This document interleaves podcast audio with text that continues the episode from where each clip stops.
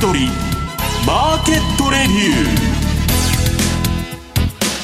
ー。こんにちは石原潤です。リスナーの皆さんこんにちは。津田まりなです。この時間は楽天証券プレゼンツ先取りマーケットレビューをお送りしていきます。改めましてパーソナリティは現役ファンドマネージャー石原潤さんです。こんにちは。こんにちは石原潤です。よろしくお願いします。それでは今週のゲストご紹介しましょう。今週は楽天証券経済研究所シニアマーケットアナリストの土田正幸さんです。こんにちは。よろしくお願いします。久しぶりご無沙汰してます。よろしくお願いします。さて今日8日水曜日の東京株式市場で日経平均株価は4日続伸し290円34銭高の2万8234円29銭と高値引けで終えました。土田さん足元どうご覧になってますか？そうですね。もうするすると株価が上がっているような状況なので、はい、じゃあこの株価上昇どう見たらいいのかっていうところとあとはじゃあその裏にですね落とし穴がないのかどうかそこら辺ちょっと点検していこうかなというふうに思ってます。どうし世界中で日本だけ量的緩和やってんだよ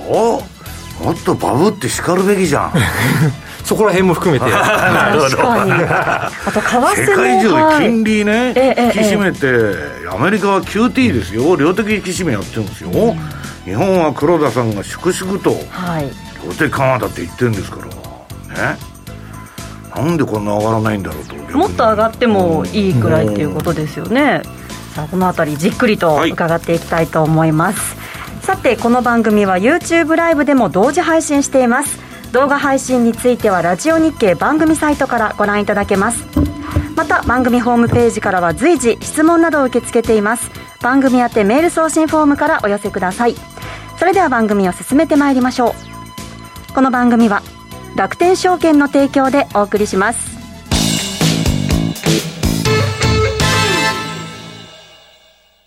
米国株は1株から取引可能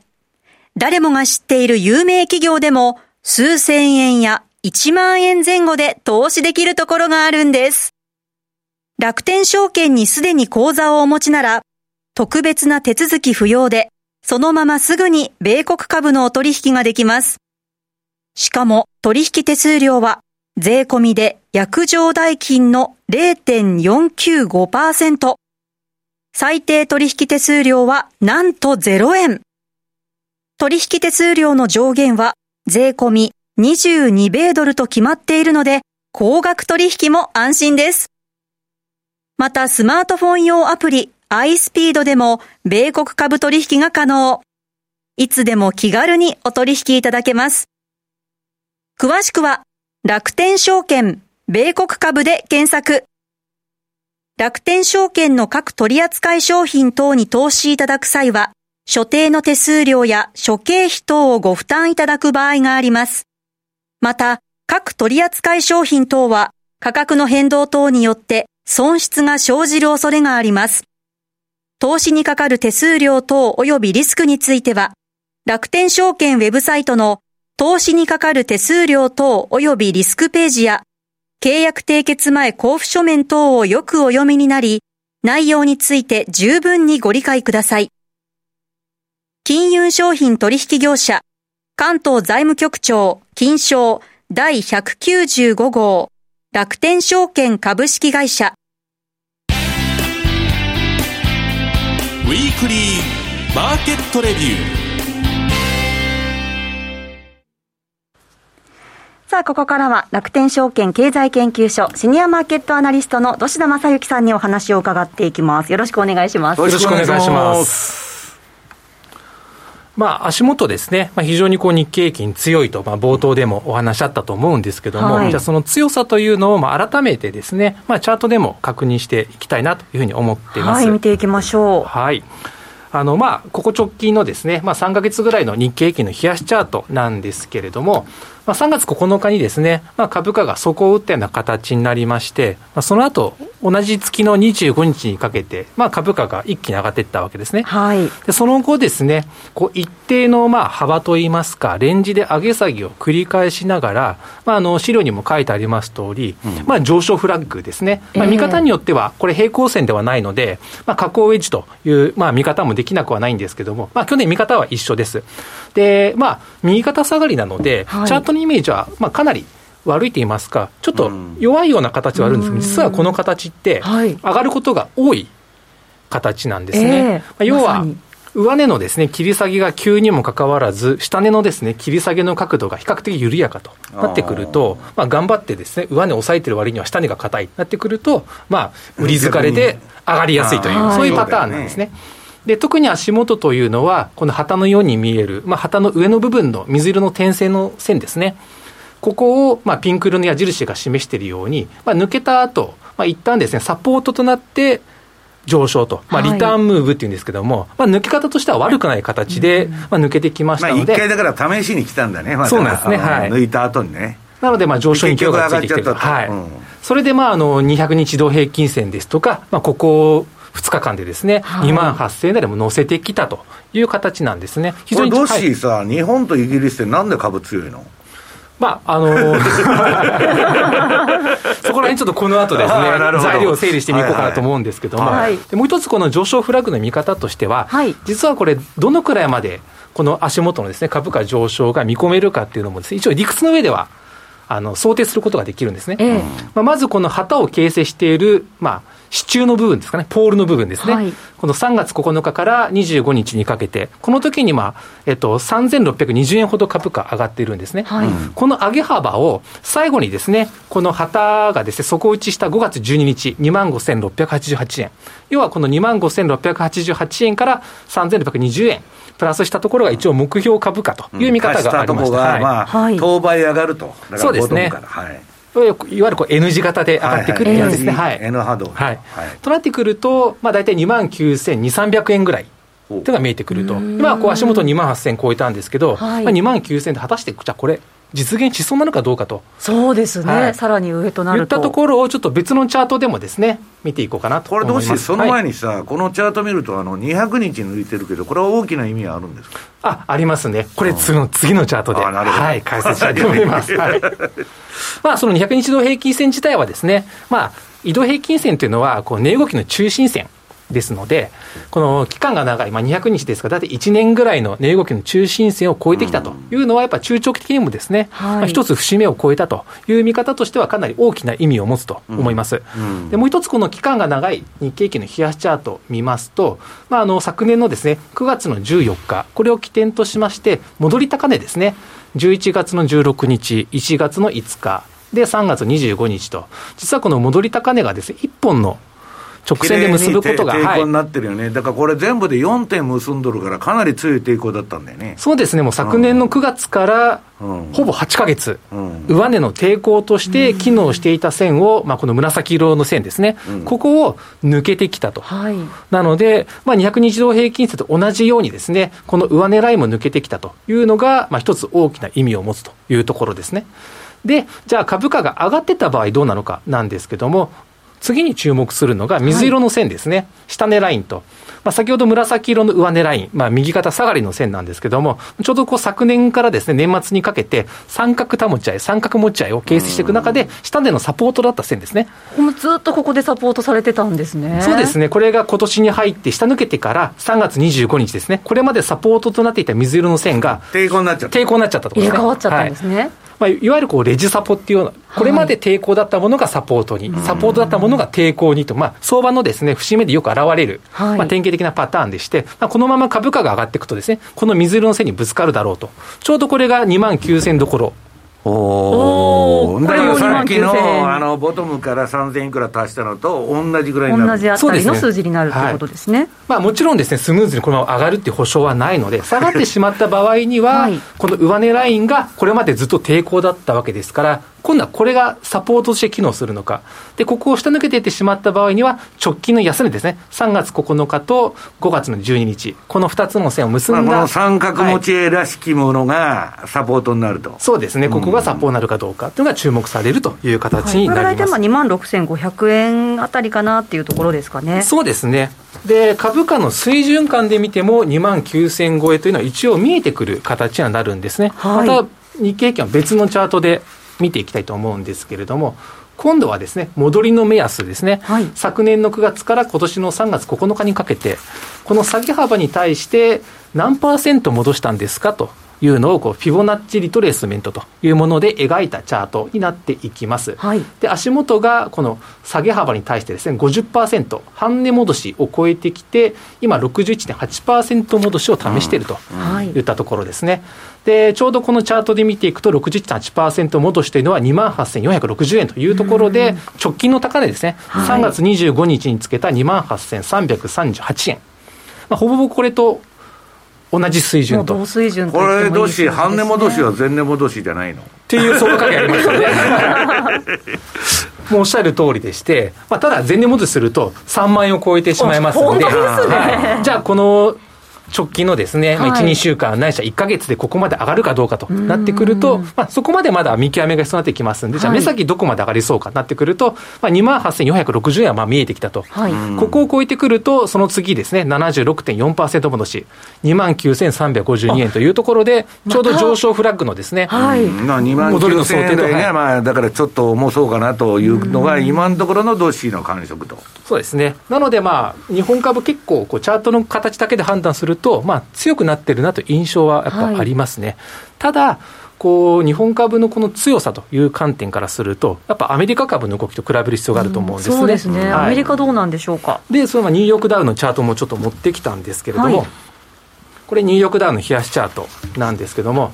まあ、5月20日にですね、まあ、株価、そこを打ちまして、で、順調に株価戻してきてはいるんですけれども、うん、ここ1週間余りですね、このニューヨークダウの3万3000ドル、ここを挟んで上げ下げを繰り返していると、そういう状況なんですね。なんだけど、僕的にはね、あのまだナスダック100とか、はい、SP500 がなんとなく分かりやすいんだけど、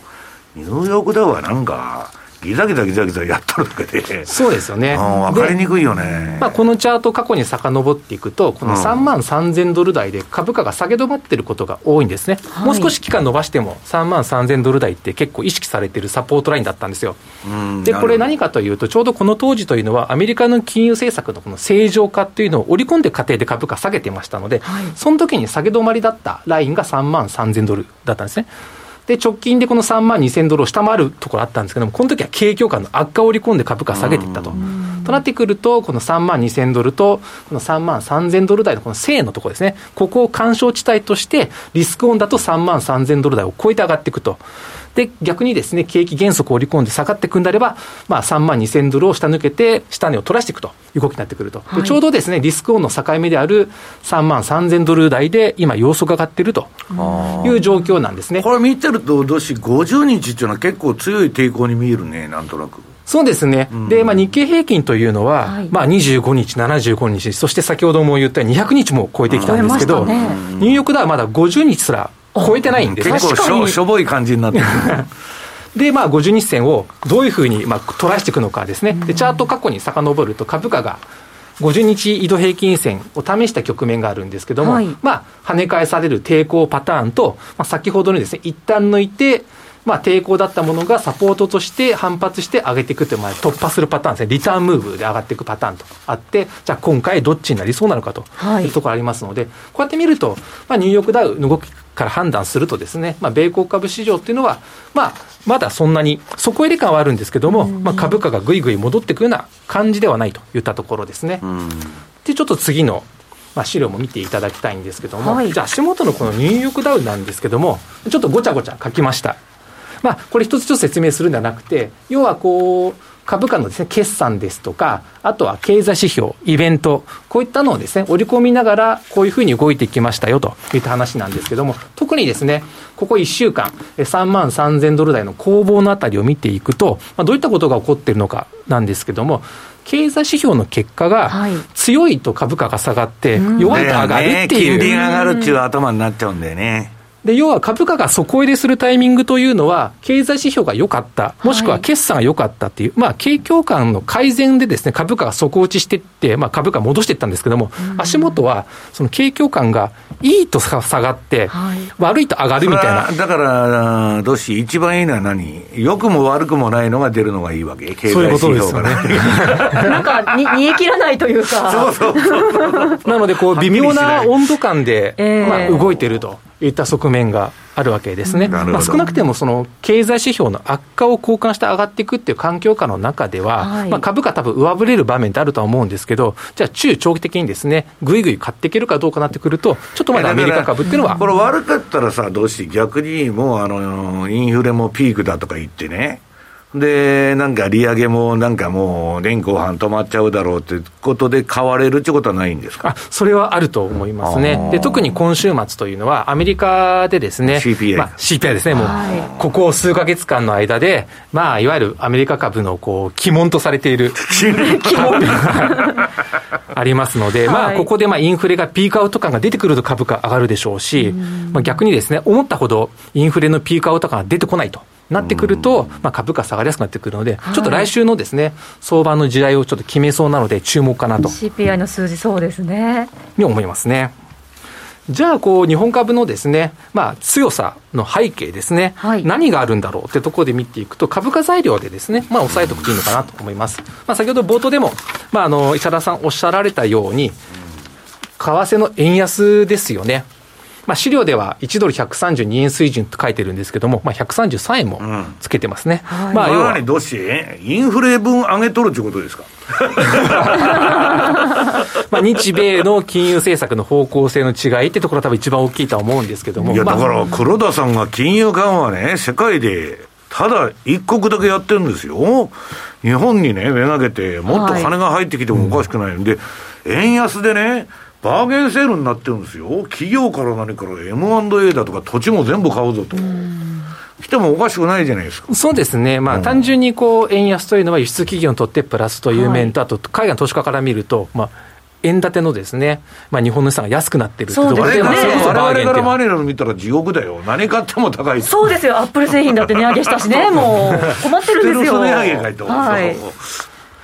いう、まあ、その輸出企業の追い風となる、まあ、円安っていう捉え方もそうですし、あとは、まあ、インバウンドが再開されるっていうところで、いわゆるこうリオープンってやつですよね。はい。まあ、日本がちょっとこうコロナ対策で出遅れた分をこう取り戻そう遅れになってるからね、日本だけ。っていう動きもありますし。欧米はだからもうとっくに解禁してるから、それ材料にならないけど、日本はやっと上げるということで、経済が正常化すると。いう話なんですか？そうですね。で、あとは、えっ、ー、と、国内政治ですよね。まあ、あのー新しい資本主義どうするのみたいなところが最近注目されてますし、はい、まあ来月参議院選挙も控えているというところで、ね、まあ経済政策の期待もあるよねと。あとまあ今週末メジャー S q がありますので、はい、まあ需給の追い風もあるのかなと。でもどうして岸田さんちは何かするんですか、本当に。えっと、検討はするけど、実行は移さないっていうタイプじゃないですか。まあ、検討するの検討するみたいなこう発言もされたり。あれね、交渉者としてはすごくうまくて、どこの国行っても、はい、分かりました、やりますっつって、はい、実際何もやらないんだよ、うん、それって一番頭いいじゃんね。いや、そこで喧嘩してね、日本はそんなことやらないとかって揉めるけど、やりますっつって、何もしないんだよ。どうなんでしょうかね、まあ、具体策が見えてくるまでは、まあ、政権に織り込みにくいんですけども、まあ、何か出てくるんじゃないかという期待感は、今のところですね、ね。日本株を押し上げている背景にはあるのかなっていうところですよね。であと、まあ、こう日本株というのは、こう世界のですね株式市場の中で、まあ、世界の景気敏感株っていう、言われてるよね。まあ、捉え方。なんで、どうしてそうなの中国景気が悪いとかね、アメリカ景気が悪いって言ったら、日本ばっか売られるじゃないですか。本当の中国とか アメリカより売られてるんですよ。で、その中国に関して言うと、はい、まあ、先日ですね、上海で、まあ、ロックダウンが解除されて、うん、まあ、中国もですね、最悪期を出したみたいなところもちょっと追い風になってる部分があるんですけども、えー、ただこの中国に関してはですね、ちょっと注意が必要かもしれないなとそれはどういうこと？そうですね。まあ、どういったことかというと、うん、まあ、いわゆるこう、記憶に新しいところでいうと、中国の恒大集団。はい、あるじゃないですか。どうなったんですか、恒大集団の問題あれって多分もうそろそろ1年経つんですよ。えー、で、じゃあ今どうなのっていうところからちょっと抑えていこうかなと思うんですけど、うん、持ってきました。話だね。ねはい。で、この中国のですね、恒大集団、実はあれから1年近く経って、一旦落ち着いてますと。はい、まあ具体的に見ていきますと、今、その政府支援の下で、債務のですね、再編が進められてますと。要するにソフトランディングさせようとしてるわけね、中国政府は。そうですね。うん、で、まあ、事業もですね、ちょっと回復基調をたどってまして、一応こう確認できる数字でいくと、4月の契約売上高がまあ30.9億円と、まあ、まずまずというところもありますし、あとですね、債務問題でストップしていた、まあ、プロジェクトですよね。うん、こういったもの、はい。これがまあ95%再稼働してますよという、まあ、会社発表なので、なんとも言えない、本当かどうか分かんないですけど、一応ついてると、はい、あとはその当局の動きもですね、まあ、一行了解って、まあ、中央銀行と、まあ、2つの監督省庁が、まあ、揃ってですね、不動産融資の支援を呼びかけてると。まあ、ちょっとその当局のスタンスも変わってきてると。まあ、のだけど、変な潰れ方すると大変だからね、これ。っていうところで、恒大集団そのものは、落ち着いてますと、はい、ただ、5月に入ってですね、えまあ、それ以外にも当然中国に大手デベロッパーってあるんですけども、うん、大丈夫だろうと言われてきた不動産のですね、このデベロッパーにちょっと異変が起き始めてるというところですね。えー、こう。なるほど。はい。いや、僕もね、実は先月、ちょっと中国人に会って話聞いたんですよ、この類の。はい、まあ、かなり詳しい人なんだけど、え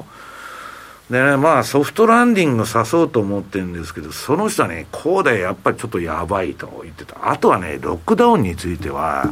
上海はむちゃくちゃやつ言ってましたね。なんかやっとることがようわからんと。で、なんか、ロックダウンして変なね、あの、えー、消毒の服着て、あの、街消毒したら、あんなことやっても何の意味もねえとか言って、金だけ使ってね。まあだからちょっと迷走してんだけど、とりあえずあの、一番どっしあの重要なのが、あの、共産党大会、はい、秋の、これが、今結構習近平、中国人から人気ないと。だまあそこでね、どうやるかっていうのは難しい、すごい難しい舵取りだって言ってたけど、まあちょっとあの、秋まではね、こんなもん潰れたり、は、は、あの、波乱があったらあれだから、まあ、穏便に、まあ、ソフトランディングさせていくんだろうね、おそらく。まあ、ただ、その、習近平氏が安泰のまま共産党大会を迎えるよりは、うん、若干立場が微妙な方が、個人的には、私個人としては、要するに、いいのかなと思ってるんです、ね、そう、習近平は、はい、まあ、こういうのはね、彼の政策でおかしくなったわけだから、全部。あの、不動産からアリババから。だからまあ、そこら辺の、だから、政治的な争いだよね、これ。そうですね、まあ、中国のこう、特に現代の政治の歴史を振り返ると、独裁色を強める局面と、はい、修正される局面が交互に入れ替わってるんですね。まあ、そもそも毛沢東時代の、はい、中国人はね、胡錦涛が一番好きだったんだって。でなんでって聞いたら、はい、何もしなかったからだって。え ーそういうもんですか。だって独裁やられて困るじゃん、あなるほど。ね、実際そうなんですよね。やはりこう、毛沢東が政権握って、大躍進政策っていうのを打って、それが大失敗するわけですよ。で、その後、劉少奇と鄧小平が修正主義を。うん持っていくわけですね、はい、ただ、再び文化大革命で毛沢東が独裁色を強めて、で、ま毛沢東がなくなって、その後また修正主義に入って、はい、っていうことを繰り返して、修正主義の時に、わりかしですね、海外の力を借りようみたいな。経済成長するんだよね、はい、となってくると、今ちょっと独裁色を強めつつあるので、はい、まあ、次の共産党大会でどこまでその独裁色が強まるかどうか、もしくは緩和されるのかどうか、これによってですね、修正色が強まってくると、もしかすると中国株に対してですね、投資チャンスって生まれてくるかもしれないなって個人的には見てます。はい。ではそのあたり気になる中国経済、中国の不動産業界のお話についてお知らせを挟んで引き続き土下さんにお話を伺っていきます。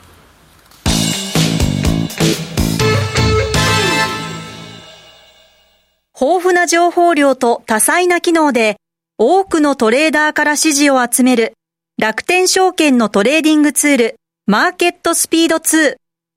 マーケットスピード2では刻一刻と変化していくマーケットで戦うため個人投資家でも簡単に利用できる5種類のアルゴ注文を搭載。アルゴ注文を使えば、事前に登録した条件を満たした時に自動で発注されるので、ずっとパソコンを見ている必要はありません。多様な機能と操作性を両立し、個人投資家にとって理想的な環境を整えました。しかも、利用料完全無料。国内株式と先物オプションの取引が可能です。詳しくは、マーケットスピードで検索。楽天証券の各取扱い商品等に投資いただく際は、所定の手数料や諸経費等をご負担いただく場合があります。また、各取扱い商品等は価格の変動等によって損失が生じる恐れがあります。投資にかかる手数料等及びリスクについては、楽天証券ウェブサイトの投資にかかる手数料等及びリスクページや、契約締結前交付書面等をよくお読みになり、内容について十分にご理解ください。金融商品取引業者、関東財務局長、金賞第195号、楽天証券株式会社。先取り、マーケットレビュー。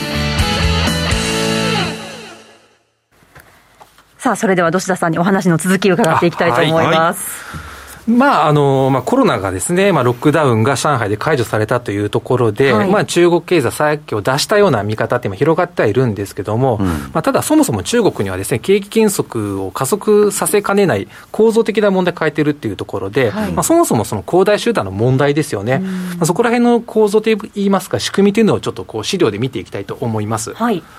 えっと、ご覧いただいているのが、いわゆるこう中国の不動産業界のざっくりとした流れなんですけども、まあ、不動産ディベロッパーを中心にですね、まあ、何をしているかというと、まあ、地方政府がですね、まあ、土地をですね、まあ、厳密に言うとこう売却ではない使用権の売却ですね、まあ、一応その、私